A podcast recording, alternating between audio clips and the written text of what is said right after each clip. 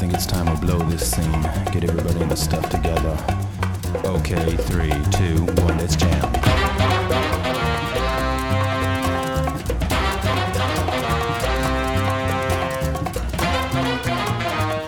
Hola, ¿qué tal? Muy buenos días, muy buenas tardes o muy buenas noches, como siempre, dependiendo de cuándo nos estén escuchando, porque esto es VHS 3.1, el podcast que pueden escuchar en cualquier plataforma vida y por haber del universo del podcast y en Happy FM, Fuerteventura, todos los miércoles a las 11 de la mañana.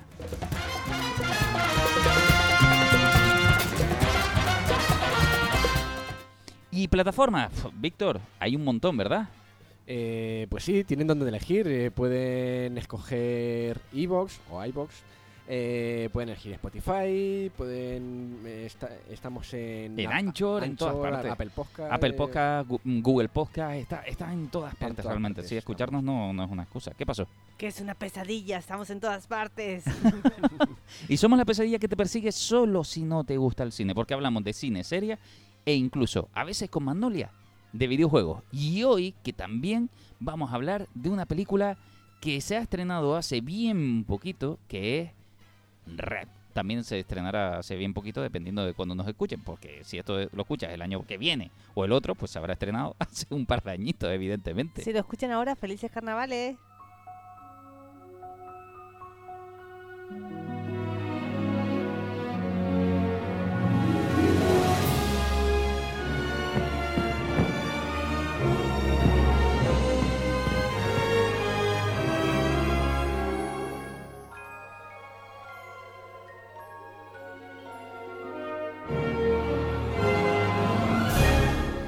Y Disney presentaba la película, justamente Disney Pixar, en su plataforma Disney Plus, de la que habíamos dicho que ya adelantábamos que pasaban cosas con ella. Esta película nos presenta en Pixar Red a May. Y desde que cumplí los 13 años me dedico a mis cosas. Hago lo que me da la gana, a cualquier hora, cualquier día del año. Me pongo lo que quiero, digo lo que quiero y no dudo en hacer una voltereta lateral de repente si es lo que me apetece. ¡Ahí! No es por vacilar, pero tener 13 años significa que soy oficialmente adulta. Al menos según la Comisión de Transportes de Toronto. Mira qué bien. Ujú. Qué dura la vida del currante, ¿eh?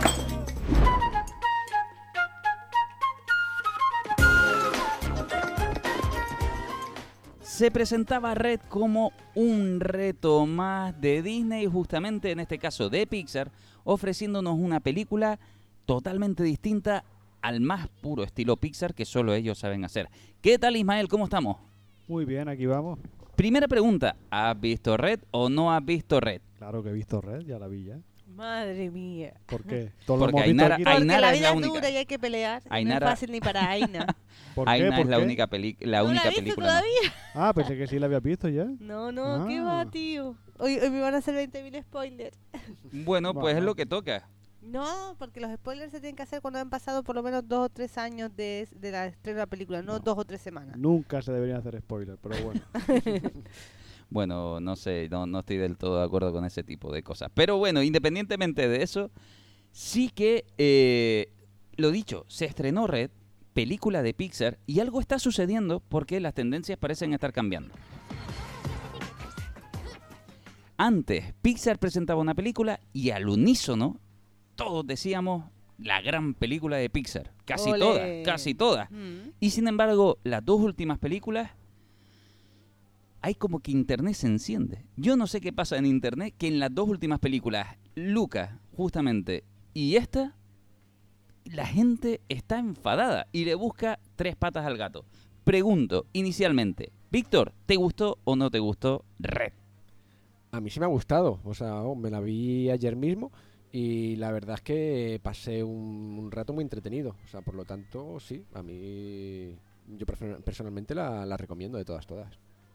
Ismael, yo me imagino que te gustó la peli y ya está, o, o tú lo encontraste también No, problemita. a mí me gustó la peli. Una peli que está entretenida, se deja ver bastante bien.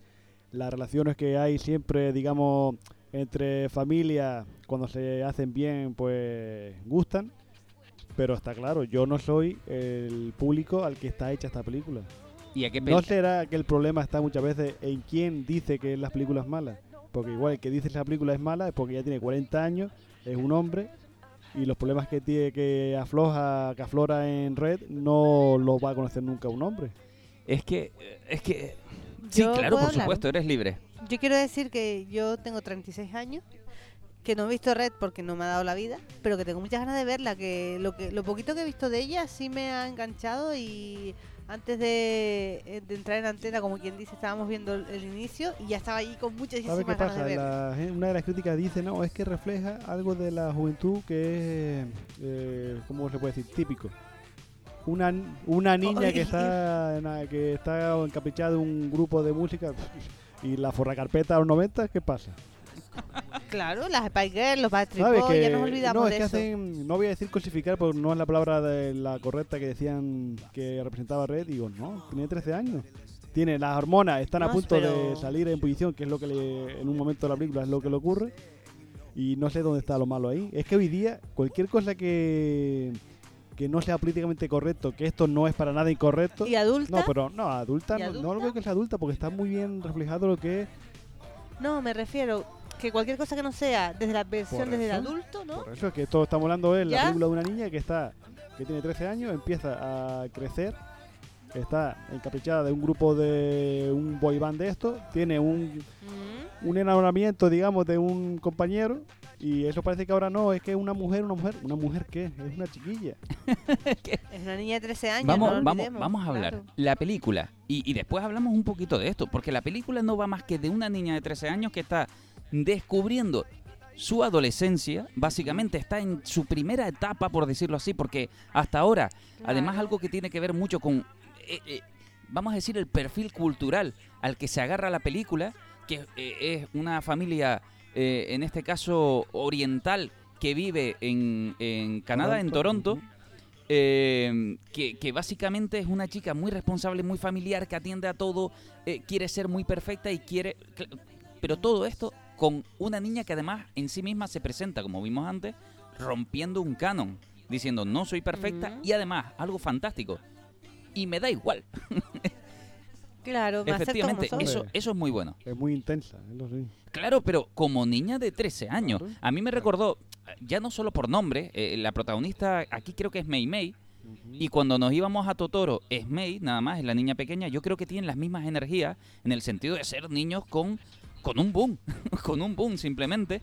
E- Es, más, la película originalmente creo que em, tenía un juego de palabras también con mi vecino Toro, eh, perdón, Toronto. Querían jugar con ese tipo de cosas porque es evidente que además la directora es muy fan.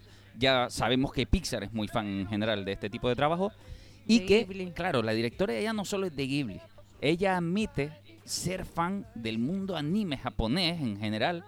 Se le ve que, cuidado, si decimos que Mei, Mei Mei es muy intensa, podemos ver claramente que la directora también, nada más estrenarse la película, podemos ver en la propia Disney Plus un cómo se hizo. Es verdad, y vemos a la verdad. directora presentándose a sí misma eh, y hablando y demás a su equipo de trabajo, pero ella la vemos muy intensa. Es una persona que además le cuesta estar en cámara sin estar haciendo la payasa, en el buen sentido. No, y además, o sea, es que no hay más que ver, el, el nombre de ese making of es Libera tu panda rojo. O sea, Total. y además bueno. no se anda con, con, con chiquita. Domichi, que es la, ah, la, la directora de la película, eh, admite que además su primera inspiración fue ver un panda rojo y decir, quiero hacer una peli de un panda rojo, porque me gusta dibujar panda rojo. Lo primero, tenerlo claro. Me gusta esto y lo quiero ver en grande en pantalla. Y a partir de ahí busco la excusa perfecta para la película. Pixar no se iba a quedar en algo tan básico co- como mucha gente comprende a rápidas que a, a veces creo que ni siquiera han visto la película. Ven un panda rojo, ven a una niña adolescente que está sufriendo cambios y dicen, es que es la regla. No, amigo Madre mío. mía. Pero fíjate que yo pensé por un momento que iba a hacer una analogía con eso. Y la tiene a su manera. No, pero no tanto. Pero no porque le- son más las hormonas que no el periodo. Efectivamente. Es que eso, eso es lo que. Lo interesante de Pixar, como siempre hemos dicho, es eliminar las capas más superficiales. Y, y- y la gente improvisa rápidamente y cree que la película está hablando de, de la primera regla de una niña. Y es- ¡Fuera! ¡Fuera! No, y una, y una crítica que tuvo, una crítica de las que tiene la película es esa. No, es que enseña, es que enseña la regla, digo, ¿y qué pasa? Pero ni ¿Dónde siquiera. está el problema ahí? No, pero ni siquiera, pero sí, la escena que se ve la madre como, ven, aquí tengo ibuprofeno, tengo Claro. pañal, tengo tampas, tengo esto, tal. Digo, ¿y qué? ¿Y qué? Tengo compresa. Muestra una realidad, oh, Dios Ay, mío. pobrecito. Oh, oh, por favor. Además, soy chico y no, no, y, y- no, No pero no tengo ni por qué empatizar. Entiendo qué es lo que le está pasando, entiendo la preocupación de la madre, aunque yo no sea una niña, sé todo lo que está pasando ahí y no es un maldito problema. qué ridículo darle más vueltas a eso. Y además me gusta esa escena porque creo que inmediatamente lo que hace es quitarnos de encima la idea de que el zorro, el panda rojo en este caso, perdón, es la regla. Nos lo quita de golpe, porque directamente intuimos que ya no va por ahí, porque es lo que todos, los muy listos, dicen, ah, claro, panda rojo, ya está. es la-". Y te Ya hace automáticamente, ¿quieres ibuprofeno y no sé qué? Dice, no es eso, ya está, la peli no va de eso.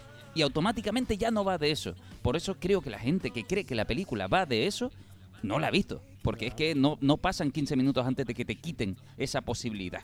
Además que Pixar, insisto, rara vez ha sido tan excesivamente literal como esa persona que los está criticando a saco, ¿no? Esta película, además, oye, que fíjate que me parece muy interesante el principio de ella, cuando descubre, ya no diría su monstruo interior, como dicen otros, diría su panda interior, por decirlo así. Es su cambio nada más, su cambio hormonal, no tiene más, más pérdida que esta. No, cambio hormonal y cambio eh, de objetivo. E- el objetivo claro, de ella era... Pasa que, claro, si ella no la, si ella no la ha visto, no quiero, no quiero decir nada. Cuéntalo, cuéntalo. no, la voy no, a ver esta vamos tarde. a No, tener no. que hablar. Eh, lo- sí, pero no quiero contar, no quiero indagar, porque yo tengo una idea de lo que es el panda en sí. Yo me he hecho mi propia... Mi propia... Es el crecimiento literal de la niña Y también. Otra, pero otra cosa también, más, también se puede limitar un poco más, pero cuando tú tienes una edad y llevas durante toda tu vida obedeciendo a tu padre, a tu madre, a esto, a lo otro, lo quieras o no, llega un momento en que cuando tú ya te relacionas con otras personas, tu personalidad va cambiando. Y puedo decir una cosita Dale, más, aportar. Y después no es lo mismo la jerarquía que hay con mamá, papá, que cuando tú te relacionas con tus iguales. Esa, esa adolescencia, ese comienzo de que los iguales ya son más importantes que nuestros hay una escena que no, no lo voy a decir que no creo que sea spoiler y, lo, y se puede contar que es la primera vez que ella intenta calmar el panda y no sabe cómo. Y la manera que, la, que lo cambia es cuando están las amigas con ella. ¿Sabes? Claro. Igual, un año antes Los amigos no serían forman- las amigas, sería el padre o sería la madre. Pero ahora ha Claro, cambiado, en en una esa etapa edad, donde los efectivamente, amigos los son más amigos es de lo importantes. más importante que tiene uno cambia en la, vida, prioridad claro. y eso es lo que la película te quiere, quiere hacer entender, que lo queramos o no queramos, la familia está ahí, pero cuando vamos creciendo se, Hay va otra la- familia. se van cambiando. Hay otra Claro. familia, claro. Hay, Sí, hay otras la que tú personas a eliges. las que te agarran, no porque quiera menos a su madre o a su padre, pero es evidente que estamos viendo un apoyo emocional en la película muy importante. Esta película se nos traslada, creo que era a los 90. Puede ser, Eh, sí. bueno, 2002. 2002. por ahí, ¿no? 2002 se desarrolla Es que, es que además es curioso porque hay muchísimas cosas. Es verdad que es verdad que ya tienen móviles con SMS, pero hay muchas cositas, por ejemplo, como del Príncipe de Bel Air, esos saludos de hacia tiene muchas cositas así de que creo que los que han vivido en los 90, parece ser que también en el 2000, están muy reflejados a la referencia a esta señora, decíamos que era Sailor Moon también, de la directora, y eso además vemos eh, una influencia de la animación más anime de la vida, la más oriental, en toda la película. Y es más, una flexibilidad a la hora de animar eh, me- que me parece alucinante Mm. porque Disney, en este caso Pixar, siempre consideré que estaba muy bien, siempre ha sido muy correcta, muy perfecta, pero que quizás se estaba empezando a acomodar un poco en el estilo. Cosa que en, en Luca lo, lo rompió totalmente. Luca me pareció un estilo totalmente más cartoon. Hablábamos de un sistema de, de bocas totalmente distinto. Que aquí todavía se profesionaliza más. Veo que hay cosas que parecen ser que se beben de esa idea nueva de Luca, donde además estamos mezclando algunas pequeñas líneas, quizás en 2D, explosiones en animación más tradicional del 2D también, y se empiezan a mezclar de una manera no tan bruta como lo podemos ver en Spider-Verse, pero aún así de una manera nueva, novedosa para el estudio. Luca me recordó a mí al stop motion de, del estudio Arman, Sí, sin serlo. Y esta me recordó mucho al estilo de animación de las dos últimas de Doraemon, el Stand By Me. Efectivamente, Me recuerda la forma redondeada que tienen todas, todas las cabezas. Y Muy orgánico, es sí. en muy- ese- Se nota que ha querido, no ha querido usar eh, un anime que sea totalmente japonés, pero sí le ha querido meter ese, ese toquecito, como ella, como raíces orientales que tiene, pues le ha querido meter esa seña de identidad. que- No, y hay animaciones directamente y pequeños mm, momentos de expresiones que son absolutamente del mundo anime. Hay mucha referencia friki detrás de la película para los frikis que la puedan ver y, y disfrutar. Y, y coges un ritmo para mí novedoso en todo el buen sentido de la palabra, no un novedoso de no estamos preparados para esto, a lo Hombre, mejor, pero ¿Novedoso en qué sentido? novedoso en, en, el, en el- la manera que tiene de matar y cortar de repente un tipo de animación fluida y pasarnos a un estilo durante momentos chiquititos o breves de animación eh, mucho más cortante, muy distinta a lo que vamos a encontrarnos en toda la película, para tener un gag visual que tiene que ver con otra manera de contar las historias, otra manera de expresar a los personajes y unos cambios radicales de Es verdad que expresión. la peli va como un tiro. La peli no te da tiempo a aburrirte. yo creo que ningún nunca. momento. Nunca te va a dar ese tipo de aburrirte. Pero una cosa, de las críticas que habla la gente, hay una con la que sí puedo estar de acuerdo y es que Pixar sí es verdad que le está eh, limitando mucho a la familia. Parece que ya lleva unas cuantas películas solamente hablando de lo que es el núcleo familiar y ahí sí le veo un poquito de pereza. que Pero ya tú, creo tú que con ya el tema debería de, ya de la cambiar. familia lo tienes ahí como a Claro cosaco, sí. ¿eh? en plan... De todas maneras tiene que ver Es lo con, que habla la película. en con sí. el evento cultural del momento. Yo creo que cuando hablas de México toca hablar de la familia. Cuando hablas de una familia, en este caso eh, oriental, asiática, eh, está muy claro que también está hablando del vínculo familiar y la obligación que recae sobre la siguiente generación de ayudar a la familia a saco. A saco. Además, que conozco muchos amigos parecidos a esta Mei Mei, donde sus padres les hacen hacerse cargo de su tienda de, de ventas chinas y demás, eh, con todas esas responsabilidades, y además a sus padres no les gusta generalmente que tenga amigos, literalmente. Y, y todo eso lo vemos reflejado en esta película. ¿Qué quiere decir? Ya no es que Pixar se esté agarrando a la familia obligatoriamente, sino que creo que se agarra a un evento cultural que tiene que ver con ese personaje y por tanto le sigue el contexto obligatorio. Son adiciones exclusivas de cada cultura, pero el núcleo es el mismo, que es la familia en sí.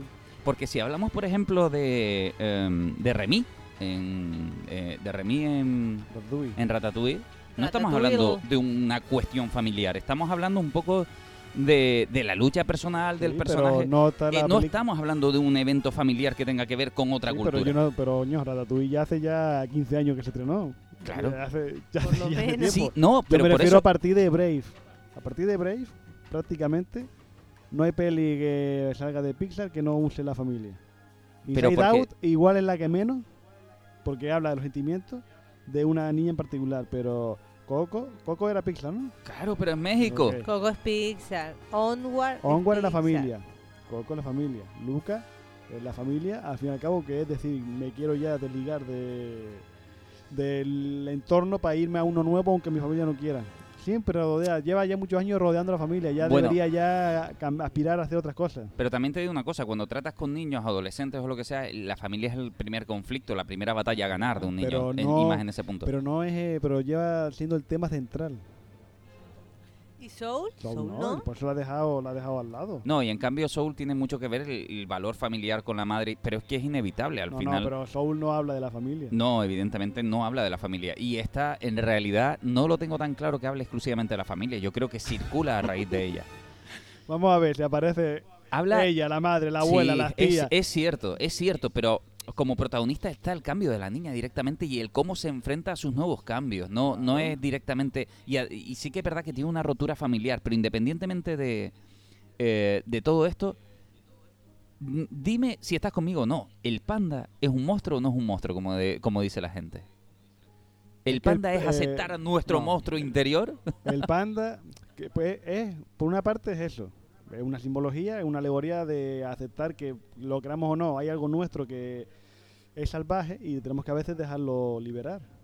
¿Sabes? No dejar que nos domine, que es lo que habla la película, pero es que también, te digo, hay una, yo tengo una, y una hipótesis, como dice Ainara, sobre lo que representa el panda en la familia, porque no es todas las niñas tienen panda, es el panda en esa familia. Y yo tengo una teoría sobre qué es ese panda, pero La, una cosa así a La tienes ahí que no la quieres contar. porque es porque Ainara no la ha visto. Ainara, que no tápate los oídos, Ainara. No, no, no, no. La voy a decir yo en vez de... Cuéntanos. Habla, habla. Sin verla.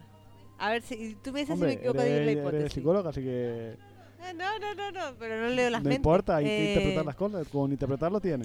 A ver, ¿puede ser que el panda sea un ancestro, algo ancestral que se repite en Sí, esa eso, así, familia? esa es un una de las historias, pero claro. Pero Eh, no es un evento solo. Sucede, eh, evidentemente, con crecimientos y cambios, eso sí. Sí, pero, no, no, no reconocemos en cada, en cada persona o cada rastro familiar que haya sucedido en el mismo cambio. Es a sí, lo que voy. pero eso ya es tirar Ah, mucho de la lengua, vale. por eso no. Pues ahí yo puedo decir una cosa más, pero no la voy a decir. ¡Ay, ay, ay, Mael! No, no, está tío. dejando... No, yo soy muy respetuoso con los spoilers y no. Si no creo que me los hagan, no lo Bueno, voy a hacer pues. yo.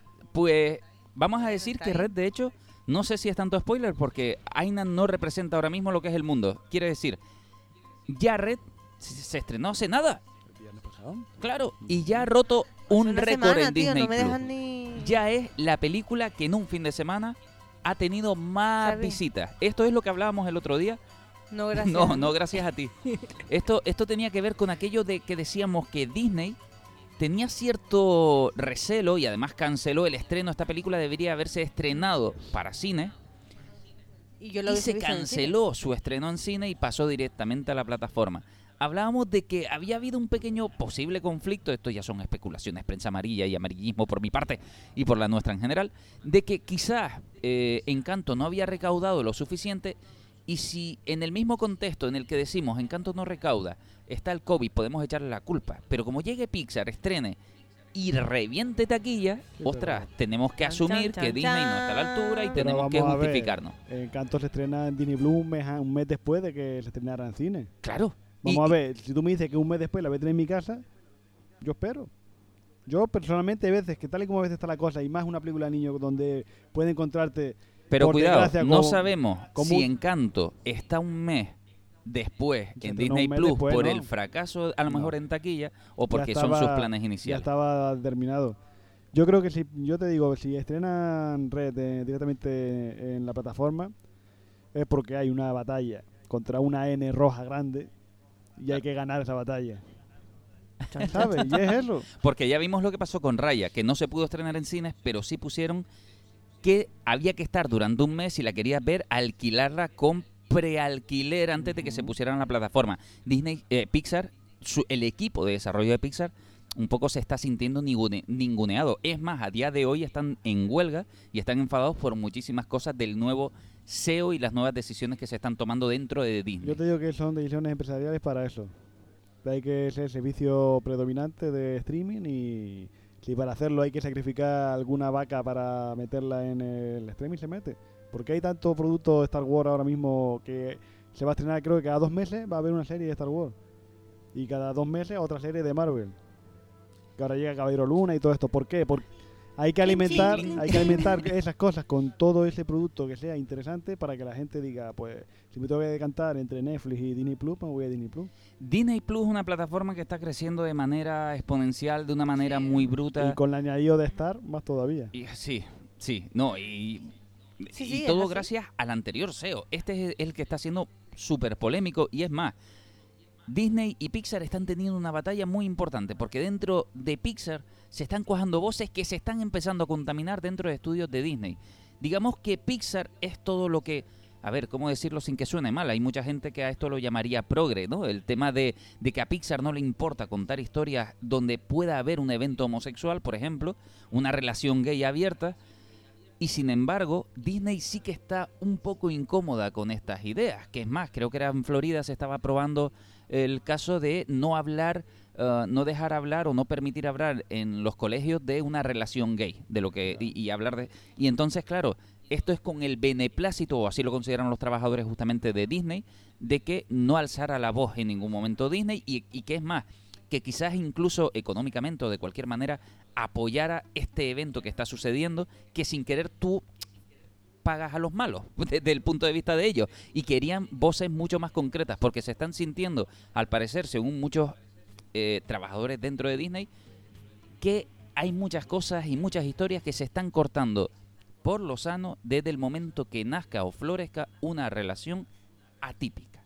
Y todo esto está siendo, digamos que si todo esto es el fertilizante de una mala, una mala relación de por sí, esto hace que cuando además te cancelan los estrenos en cine, ya no sepas cuál es la estrategia. Si es por fastidiar o porque aquí hay cosas que queremos cortar más de raíz aún. Como dijo un gran político, es el mercado, amigo. Me parece súper ultra mega retrógrada. Pero, pues, Sí, pero hoy- Y en el siglo XXI, para más. Claro, hoy, hoy el propio CEO de Disney decía, oye, pues mira, ¿Quién es ese señor? ese señor, No era Bob Iger. Bob Iger es o ese el... era el anterior. eh, Yo creo que Bob Iger es el anterior. Yo lo llamo enemigo número uno de, de Disney actual. De Pixar. No, señor, porque es el que está haciendo que Disney esté amasando a, a Mansalva. Sí, pero- El enemigo no es, es- Lo que pasa es que él es. Pero el- eso es del anterior CEO, No, él que está- es el que hizo todas las compras relevantes. Sí, Bob está- Chapek. Bob Chapek es el nuevo... Pero él está recopilando eso. Lo quieras o no, por mucho que tú quieras, ahora estamos en esta época. Y Sí, sí, aunque es- los otros es- lo hayan plantado la semilla, él es el que está recogiendo Es los evidente, es evidente, pero sabemos que aquí hay un conflicto. Esto es un drama que por suerte nosotros solo tenemos que disfrutar de sus películas, pero está claro que ahí dentro está sucediendo algo. Tiene un careto el Bob bueno, pero no vamos a jugar a la gente por su cara tampoco. por lo que me De todas maneras, hoy se ¿qué quieres que te disculpaba de no de decir a sus trabajadores, oye, siento no haber sido eh, lo suficientemente fuerte o valiente para defender a mi estudio y de- ahí están sucediendo cosas y vamos eso? a ver en qué Madre sucede. mía. ¿Quién dijo eso? El propio Bob Chapek. Chapek. Que, bueno, si tú eres el que manda y te sientes cohibido, no sé. Ahí que- suceden cosas, claro. Sí que es verdad que dentro de la línea de Disney están intentando ser atrevidos, tienen algún corto mostrando de animación la salida del armario, este tipo de cosas. Pero verdad. claro, al final esto estamos hablando de que esto es muy importante. Desde el punto de vista más banal nosotros podemos pensar, sí, son trabajadores y ya está. No, son la élite de muchos trabajadores. Y esa, ese talento hay que mantenerlo. No es que hagan lo que les dé la gana, pero cortar alas es complicado porque se te va esa gente. Por, Y más hablando de creatividad. Son creativos, son seres creativos que después están creando productos que al fin y al cabo te transmiten mensajes, emociones, sensaciones y un beneficio y un bienestar a Ya ti sabemos lo que ha pasado con Star Wars cuando la compra Disney y cómo le gusta jugar con las sensibilidades a su manera. Esto es lo que Pixar a lo mejor puede temer un poco, decir, ostras, como Disney empieza a cohibir la sensibilidad que queremos Hombre. transmitir. En Star Wars está claro la relación que había entre Finn y el Poe Dameron y al final eso no fue a ningún lado. Efectivamente. Porque eso era descarado, pero no se atrevieron. En fin. Sin embargo, sí que hay muchos retos. Ya dijimos en Encanto que Disney Ah, y había... ahora que me dijiste, Maribel que sale en Red, ¿no? Sa- salen redes por ahí escondidillas. Hay, hay no, muchos no, secretos. una de las amigas. ¿no? Joder, que es idéntica. Clavada. Bueno, Una de las amigas, la que es siempre la que es la más seria, la más... Digo, mira, ahí está la de Encanto. eh, es verdad que está llena de Colombia. como siempre de easter egg, no sé concretamente esto, sí que es divertido ve- hablar de las amigas, hablar de Mei Mei. Me gusta porque cuando ves a la directora con su equipo creativo hablando, compuesto exclusivamente por mujeres, hay quien dice que bueno, el gran rechazo que tiene la película espe- especialmente es por este tipo de cosas. Y te lo digo, y seguro. Puede ser. Y seguro, y seguro que sí. hay muchos que, que no tragan, no toleran tragan. eso, que esté visto, bueno, pues... Un punto de vista desde un pu- femenino, desde un punto de vista Del femenino, si es que eso bueno. existe, el punto de vista femenino, que femeninos puede haber muchos puntos de vista también, pero... Es que es pero curioso. efectivamente parece que sí, que echa para atrás y que, que hable de, de ciertos temas que, que están enfocados desde un punto de vista de femenino, de una niña, en este caso adolescente, pues no sé. ¿Cómo? Puede- Una mujer va a contar la historia de una niña. Pero ¿quién se atreve? ¿Pero quién sí, se atreve? ¿Pero cómo se atreve? Qué él? osadía. ¿Qué sabrá ella? ¿Cómo puede ser que una mujer que haya Claro, sido ¿qué sabrá adolescente ella? ¿Qué sabrá ella? ¿Qué Y no, yo que tengo 40 años y no tengo, estoy, y estoy soltero, CEO. no tengo hijos. Yo sí sé lo que piensa Bueno. una niña de 13 años, no una mujer. Pues bueno, yo dos, dos cosas mía. tengo que decir. eh, tal. Bueno, lo del- con lo del tema de que gira mucho en torno a la familia, puede ser que a lo mejor eh, se centren bastante en ello últimamente en Pixar, pero en esta película yo lo veo imprescindible, porque es que eso, o sea, em, los problemas, entre comillas, a los que se enfrentan los adolescentes son esos, son con la familia principalmente, después a lo mejor sí, con las clases y tal, que también se ven reflejados en la, en la película, los resultados académicos y demás. Pero que, pero que la familia tenía que estar ahí en, en la película, ¿sabes? A lo mejor no centrarse. Y después, a lo mejor, el tema del, del público al que va dirigido mm, puede ser que, que- que esté centrado en. ah, o vaya más enfocado hacia un público concreto. Pero vamos, es una película totalmente disfrutable y que puedes eh, pueden sacar eh, enseñanzas cualquier tipo de persona. O sea, mm, yo como padre de una de una niña, ya- bueno, ya casi mujer, 16 años tiene, adolescente, he visto he visto bastantes cosas de las que de las que se, ve- se ven que en se esa ven película. claro. Y entonces, o sea, incluso como padre te hace pensar y te hace reflexionar acerca de temas que, o sea, que sí, tú sabes que tú sabes cómo tiene que actuar para que en teoría vaya mejor la vida. Nos hemos equivocado, hemos cometido errores en la adolescencia, pero es que ahí está el tema, que ellos también lo tienen que cometer y no no no, tien- no tienen que honrarnos siempre y siempre hacer lo que nosotros queramos. Entonces es verdad que al- y yo como padre, pues hay veces que me, me llevan la contraria y, y yo sé que, que está equivocado. Equivo- o en este caso mi hija equivocada, pero eh, es verdad que eh, estamos, estamos a veces muy cegados con yo tienes que hacer lo que yo digo porque yo sé lo como, como en la vida como Soy van las cosas y tal soy el adulto Hmm, y no, hmm. y es que al final la forma de aprender es eso. eh, efectivamente, pues liberando un poco el panda y habrá cosas que hagas que te salgan bien y otras que te, salgan, te saldrán mal, pero sobre todo vas a aprender. Pero fíjate que yo, yo no soy Muy una niña de Víctor. 13 años y me sentí identificado en la película. Quiere decir, es que eso, esa, esa idea de, mm, de que es para niñas, por ejemplo, eh, me parece ridículo, porque al final, si hablamos de cambios, todos hemos vivido cambios. Si hablamos de conflictos, todos hemos vivido conflictos en este sentido similares a, a... a eso es a lo que voy. Ni siquiera es una película para chicas como mucha gente está vendiendo como target. Eh, el, el conflicto quizás viene de eso, de del tema de no, es que la directora, es que el equipo de chicas, mm, ya pasó, Brenda, Brenda Chapman, sobra, Brenda Chapman le ya. suena? Sí, el sé que es director, pero no me acuerdo ahora qué películas hizo. Pero... Empezó Brave, no la terminó. Era, era originalmente. Ah, sí, sí. ahora se vende que esta chica eh, es la.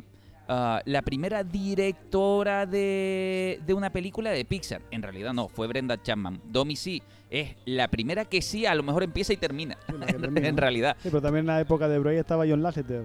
Efectivamente. Sabré qué movidas ahí habría. Bueno, ahí no me atrevo yo a hablar. Ahí sí que no me Mm. atrevo a hablar, pero sea como sea, ella no termina la dirección de la película del todo. Sin embargo, sí que se mantuvo por teléfono, por correos y demás. Realmente no se, se le mete como un poco directora, pero sabemos que no estuvo hasta ahí. De hecho, fue despedida literalmente por lo que sea. Y fue una persona que intentó romper cánones y eso no gustó demasiado. Y eso que estamos hablando de una empresa que si es por romper, yo creo que no le importa demasiado. Pero aquí han pasado cosas.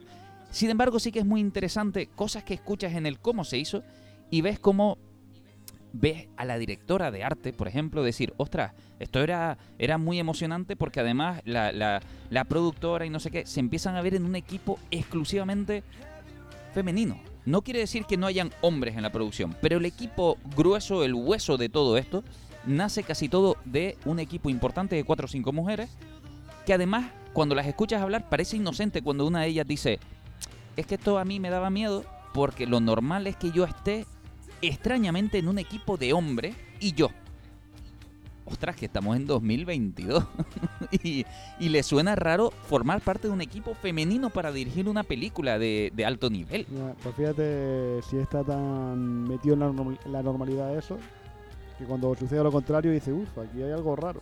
Efectivamente. Y como tú dices, 2022, nada ha cambiado. Efectivamente. Sin embargo, y ahora hablando bien, estas chicas además ofrecen cosas que a lo mejor eh, son puntos de vista que yo agradezco de verdad que sucedan. eh, cuando ya desde hace tiempo incluso Google y Facebook y demás están intentando que las mujeres entren en el mundo del desarrollo de la programación porque tienen otros puntos de vista que contar, cosas que eh, hasta ahora a lo mejor no se cuenta y se cuenta siempre lo mismo, ¿no? Y aquí empiezan a suceder cosas y se empiezan a plantear preguntas que rompen al protagonista, a la protagonista, Mei Mei. Quiere decir, empiezan ellas, están en un reto tan importante que incluso empiezan a cuestionarse sus propios diseños y empiezan a incluir esa idea de, ostras, pero yo tengo pecas, métele pecas. Oh, pero yo era más gordita en esa época, métele carne. Pero yo era muy ruidosa. Y hay un poco de todas ellas, especialmente de la directora, que además te lo digo de verdad, es Mei Mei de grande prácticamente. y no te creas que menos ruidosa, creo yo. Todo intuya que no. Eh, y al final el personaje lo ves atípico. cosa que a mí me agrada una auténtica brutalidad, porque desde que la veo siento que el diseño ha cambiado un poco y eso está muy bien, es muy agradable. Como vimos en la entrada, no han pasado poquito tiempo y ya la niña te dice, al carajo, al carajo, yo voy a hacer como me dé la gana, a pesar de que cuando la ves ya tienes un estereotipo de ella. Bueno, en yo voy a hacer lo que me da la gana, pero a las 5 me voy, que tengo que ir a abrir el templo con mi madre. Sí, no, cuando... Hace lo no, que me da la gana dentro del tiempo libre que le permite Sí, hacerlo antes de pero- cumplir pero- con su obligación. Cuando digo eso, va mucho más allá de sus responsabilidades, que además sí. ella describe muy bien el tema de, sí, sí, hay un momento en el que ella va caminando y le dice al público algo así como, hago lo que me da la gana, pero eso no significa que no haya cosas que tenga que hacer obligatoriamente, pero las hago, eh, de alguna manera asume que ha asumido la responsabilidad de quererlo hacer también, ¿no?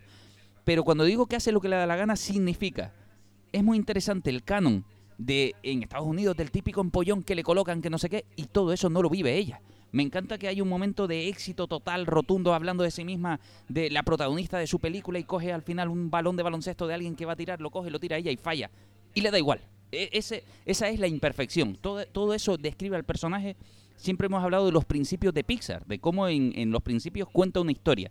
Aquí, en ese baile atípico de la niña vacilando y hablando de sí misma, ya tiene un principio que va a describir al personaje de una manera fabulosa y con una animación que de verdad es fantástica. Porque que te diga, a mí. uf, se me hizo bola ese trozo, qué mal me cae esta niña, coño. Bueno, yo no te voy Por a eso decir. digo que me parece intensa, porque es muy intensita. Hombre, es intensa, está claro. Después ya no, Pero- después ya baja un, baja un par de eh, marchas, pero al principio era muy intensa. Yo la película la, de- la, la- la recuerdo mucho con la, en la época de los Backstreet Boys. Yo sé que no son los Backstreet Boys los que están ahí. Ni One Direction. Eh, Habría eh, que ver en el evidente. 2002 qué grupo estaría de moda ahí. Pero sí va ese aire del- de las adolescentes En locas y sync, a lo mejor. Ah, sí, la Justin Timberlake, ¿no? Sí. Sí, yo creo que en esa época Sí. más o menos eran los Sí. NSYNC los que más pegaban. Sí, posiblemente vaya por ahí, pero que al final todo nace de ese grupito de gente Claro, al sí, que seguir. bueno, si es que los final la- Power Rangers de la No, música. es que eso, las boy bands son todas iguales al final, o sea, Sí. cada uno con su personalidad, cada uno, cada, cada una de, las de las niñas enamoradas, sensible, claro, cada una de las niñas enamoradas de su personaje concreto, dependiendo de la personalidad de cada uno, tal.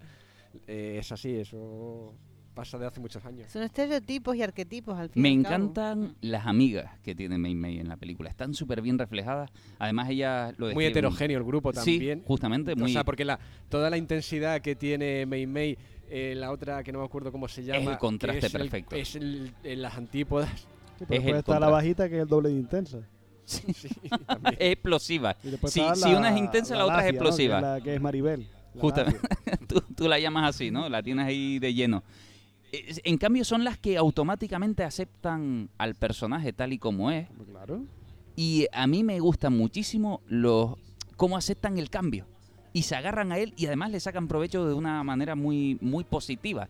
Son los que quizás le dan el truco de la vida desde el momento, desde el principio, sin que ella se dé cuenta. De decir, tranqui, que no pasa nada, que no es el fin del mundo. Y ya te irás adaptando poquito a poco.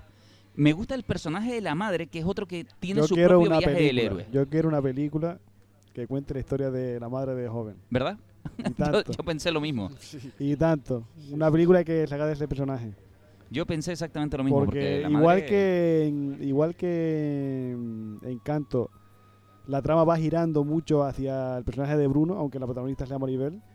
Aquí eh, la madre tiene mucha más importancia de la que en un principio parece que tenía. todo, todo desde, desde que arranca hay un momento. Eh, yo hablaba de Teen Wolf, porque me fue imposible no ver el principio de la película. Me fue imposible no verlo.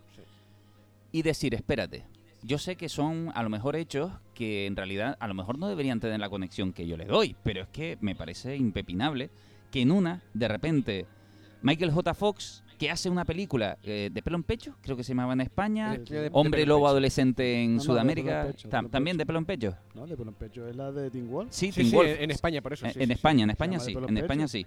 Eh, eh, eh, claro, tenemos a Michael J. Fox que sufre un cambio literal de su cuerpo también, transformándose en hombre lobo, como adolescente, evidentemente. Ahí vemos un cambio demasiado literal en, en su cambio de hormonas y de todo. En el que lo de, su cambio lo descubre en el baño. Va al baño, se encierra y se empieza a ver cómo se, se empieza a transformar. pero es causa externa porque lo muerden, ¿no?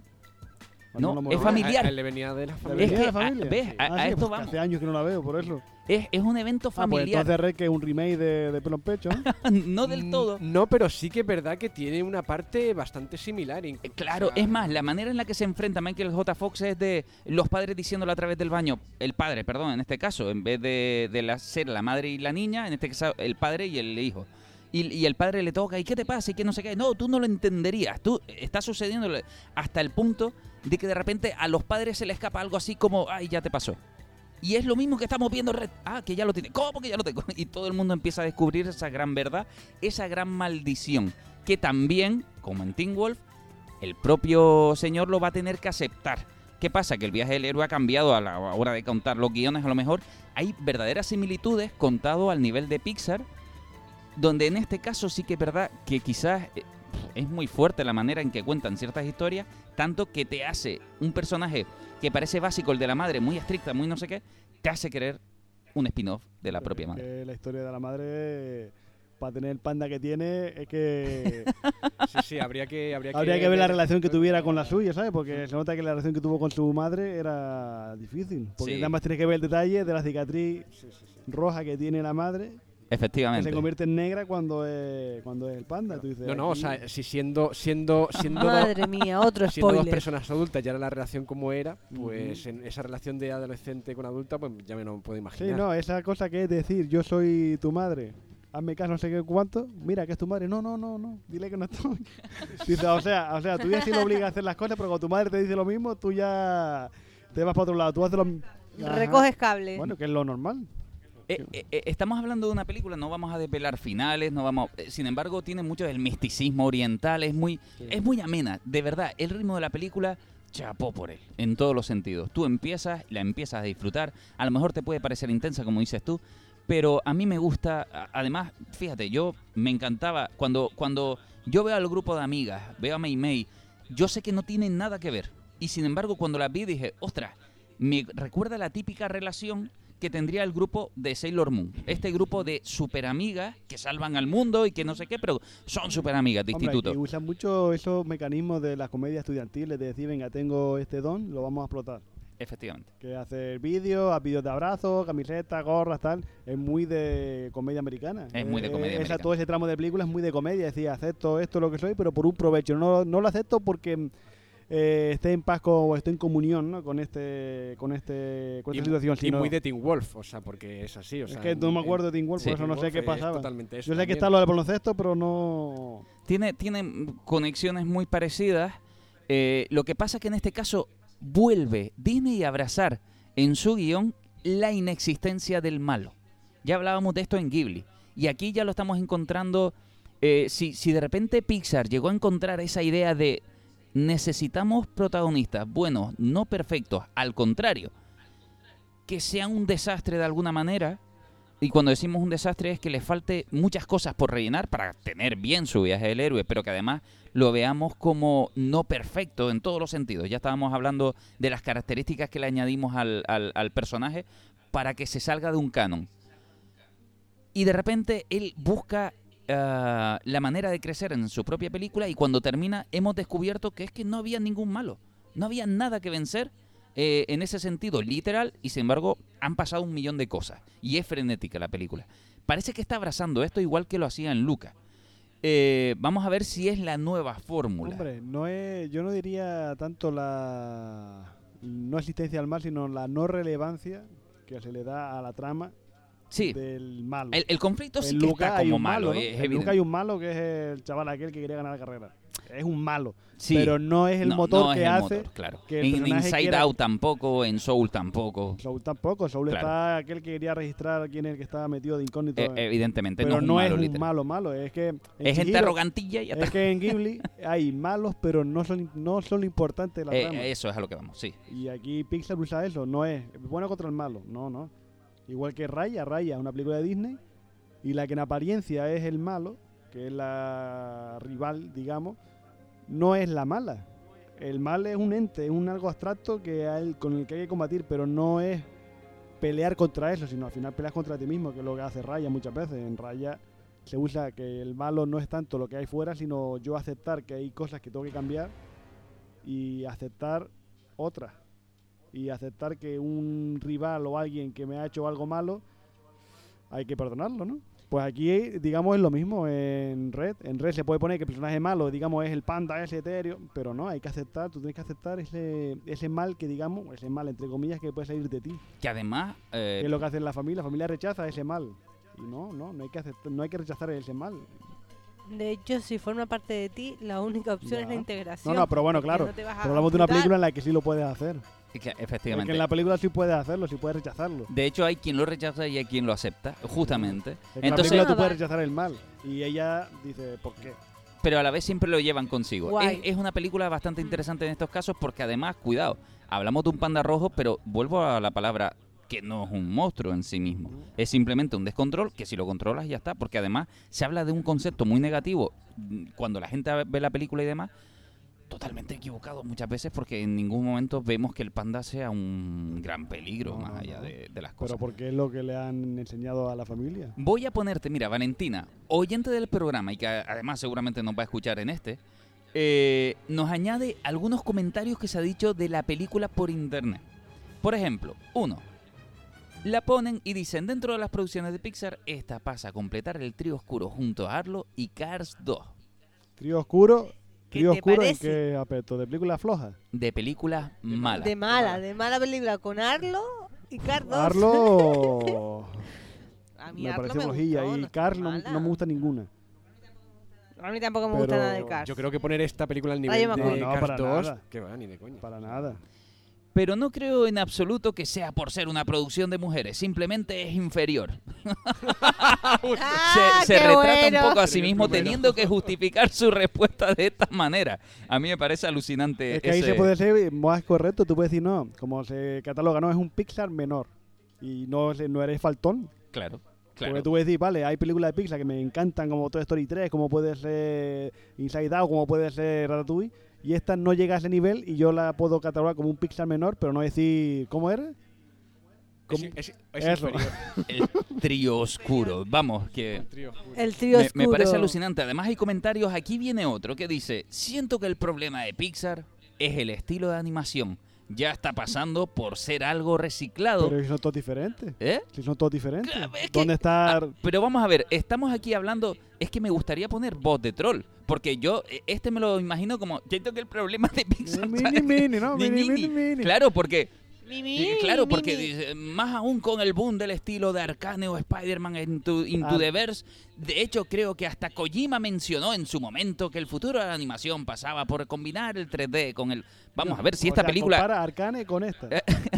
El estilo, él habla del estilo. Pero qué estilo de. Pero vamos a ver, eh, ya hablamos de esto, de cómo, además creo que no han visto la película, porque si algo tiene esta película, como decía la anterior, es que salen, cuando abrimos el programa yo estaba hablando justamente de que el estilo de animación, eh, tanto en, en, perdón, en Luca como en esta, en Red, han cambiado brutalmente y Disney, o en este caso Pixar, se está saliendo de su propio canon, por fin, desde, desde hacía tiempo, y además ya empieza a mezclar el 2D, a lo mejor no como Spider-Man Into the... Pero porque no lo necesita.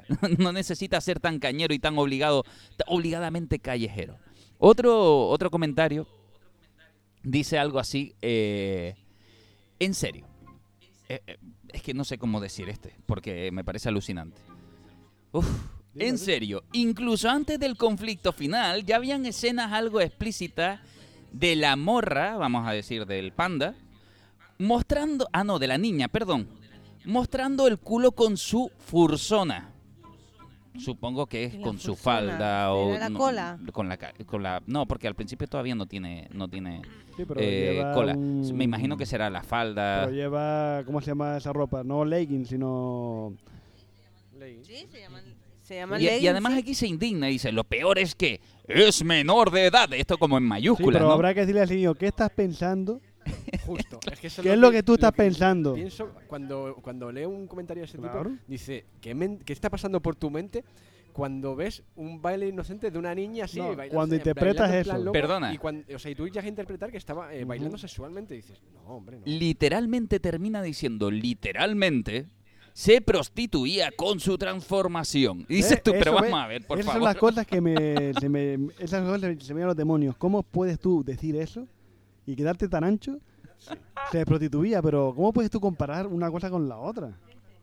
Gente, para los que sean un poco frikis como yo, La fursona es del inglés fur, pelaje, de latín persona. Sí, cuando eh, a- la a fursona la- es cuando te a la se- sí, pero claro, al principio cuando dice nada más pasar 10 segundos de la película, no porque no- ya había pasado cuando se transforma pasa muchísimo más. La fursona es justamente la mezcla entre un personaje humano y un animal. Efectivamente. Exacto, Y entonces aquí vemos a una ahí persona que no sabe ni lo que está diciendo y que además no puede ver a un panda desnudo, aunque lo vea en el zoológico. Así que ya me... Bueno, pues este es el mía. nivel. Eh, la prota cumple 13 y entra en la pubertad. Sufre un cambio físico, aprovecha el cambio físico para en secreto conseguir mucho dinero. Todo esto es bien visto al final de la película. Creo que la alegoría del panda tenía más sentido en sus cabezas que en el producto final. Bueno, pues otro más que considera que todo esto está mal, que está mal y que los niños no lo deben ver, evidentemente. O sea, en Lucas se fomenta una historia homosexual, en Red, eh, prostitución. Sí, sí, pu- Pura y llanamente, ¿no? Último comentario, dos minutos y Pixar ya me ha puesto el culo de una niña de 13 años moviéndose de un lado a otro en primerísimo Pero- plano de la pantalla. ¿Con falda? Sí. Pero trasero de niña de 13. No. Mal Disney. Muy mal. Así termina el comentario. Entonces el pobre, ese pobre no puede ver la sirenita. No, no, e- ese, ese pobre, ese pobre no, no. puede ver la sirenita porque, Ese- vamos, Ese pobre al, ese almica de pobre le tiene que poner bragas al vaso de leche porque tiene que estar vestido. Quiere decir, no, no, ve- no, no, ve no, no, Yo todas ahí no lo partes. veo, digo, estás viendo que está haciendo uso, de, digamos, del cuerpo de una manera indebida. La sirenita que va con dos conchas, dos almejas, bueno, dos caparazones, lo que sea. Vamos por a ver. favor, Es por una, favor. una niña con energía que baila, en ningún momento se te pasa por la cabeza este Pero tipo de tú has dicho tontería. la palabra clave. Pero Una niña. Leche. Una niña. ¿Cómo tú puedes pensar que un estudio te ha puesto un culo de una niña ahí? Pero ¿cómo, ¿qué cabeza tienes para llegar Sí, a sí, o sea, semejante ¿por qué- afirmación? ¿por qué, por qué esa escena tan inocente en principio te, te, te ha, te y ha divertida, causado- eh, una niña pasándoselo bien. esa- esas sensaciones, ¿sabes? Dice, "Uf, ¿Cómo has llegado a pensar ahí? Digo, Claro. tienes que mirártelo porque no sé cómo has podido llegar a pensar eso de un personaje que en la forma en la que está hecho en ningún momento pretende eh, despertar lo que se despertó. en ti. El, el- el- el- el odio es el alimento de internet y creo que Eso no es odio, eso no es odio, eso es algo... Eso, Eso no, es no, por lo que dice el tío, eso no es odio, eso, es algo es más turbio. Eso es mente sucia. Eso es algo más turbio ya que el odio, ¿eh? aquí había alguien además, eh, Andrés Trazado, que ante pero Andrés todas Trazado no, Andrés Trazado no hay que hacerle caso. ante todas las No, críticas no, Andrés Trazado es el troll por excelencia. Claro, pero aquí, sin embargo, lo hace bien. Porque ante todas estas críticas de eh, es una película que no me representa porque una Claro, niña de 13 claro, años, un claro. Él dice: Pixar ha cometido un error con Red, dirigiéndola a un target tan concreto. Yo no puedo empatizar con la protagonista porque no soy una niña de 13 Claro. años. Yo no he vivido esas extrañas vivencias femeninas. Lo que sí puedo es empatizar con Batman porque, ¡buah! Es que soy yo, literal. Claro, claro, él es justiciero que va por las calles de Madrid impartiendo ahí leches a los malos. Evidentemente. El, el sarcasmo bien utilizado. Claro, es que Andrés Trazado, yo me, yo me río cuando la gente eh, le responde a los comentarios de manera seria. Digo, ¿por- por- ¿cómo puedes tomarte en serio a un personaje que ya desde el nombre sabes lo que está. Lo Efectivamente, efectivamente. Que es? No, lo, no, no. no. lo que sea es. el- Fíjate, el- que lo que él dice es lo que yo dije al principio. Sí, sí, sí, justamente. una, eh, no, y yo no lo digo en sarcasmo, yo digo que a, que a lo que está enfocado no es para mí personalmente. Yo puedo verla y la puedo disfrutar y me puede parecer una buena película, pero sé que no está hecha para mí. ¿Sabes? Por eso yo he intentado cambiar en, en según qué película, no tomármela, digamos, de una manera mucho más estricta porque no están hechas para que las vea yo. Porque Claro. está hecha es una película familiar que la puede ver niña, la pueden ver niños, la pueden ver los padres que van a tener mucha más conexión con lo que están viendo que yo que no tengo hijos. Sin embargo, esta película Claro. vuelve a ser una de esas de Pixar que vuelve a retar al espectador más adulto. ¿Qué quiere decir? Que es una película que yo personalmente sí considero que tenga capas para des- descifrar. Y que, como Cars, pero bueno. Madre mía. en, en el sentido que si la tomamos como lo más literal, nos estamos equivocando. Si vemos culos de niña, nos estamos Pues eso no equivocando. literal, Es eso que- es que, es que yo creo que nos estamos equivocando en otras cosas. Algunos lo ven con otros ojitos que a lo mejor deberían plantearse ponerse gafas de la vida. No, no. gafas diferentes para su ir a cerebro. un psiquiatra para que le miren bien eso porque no... No es normal, no es No. normal para nada. En fin, sea como sea y diera como se diera este caso. Oye, nosotros tenemos Twitter y puedes escuchar los programas pinchando ahí. Creo que solemos subir alguno de Evox, de Anchor, de Spotify. Se suben como en diferentes plataformas. y nos podrás escuchar en Happy FM Fuerteventura todos los miércoles a las 11 de la mañana. Muchísimas gracias, Víctor, por haber estado aquí a hablar de red. Nada, muchas gracias por invitarme un día más. Muchísimas gracias, Ismael. Bueno, tarde, pero llegué. y gracias, Ainara. Gracias, la Y gracias a todos ustedes por habernos escuchado. Ya saben, eh, escúchenos, búsquenos en podcast, en cualquier plataforma, allá donde quieran, y acepten, si quieren o no, a su propio panda interior.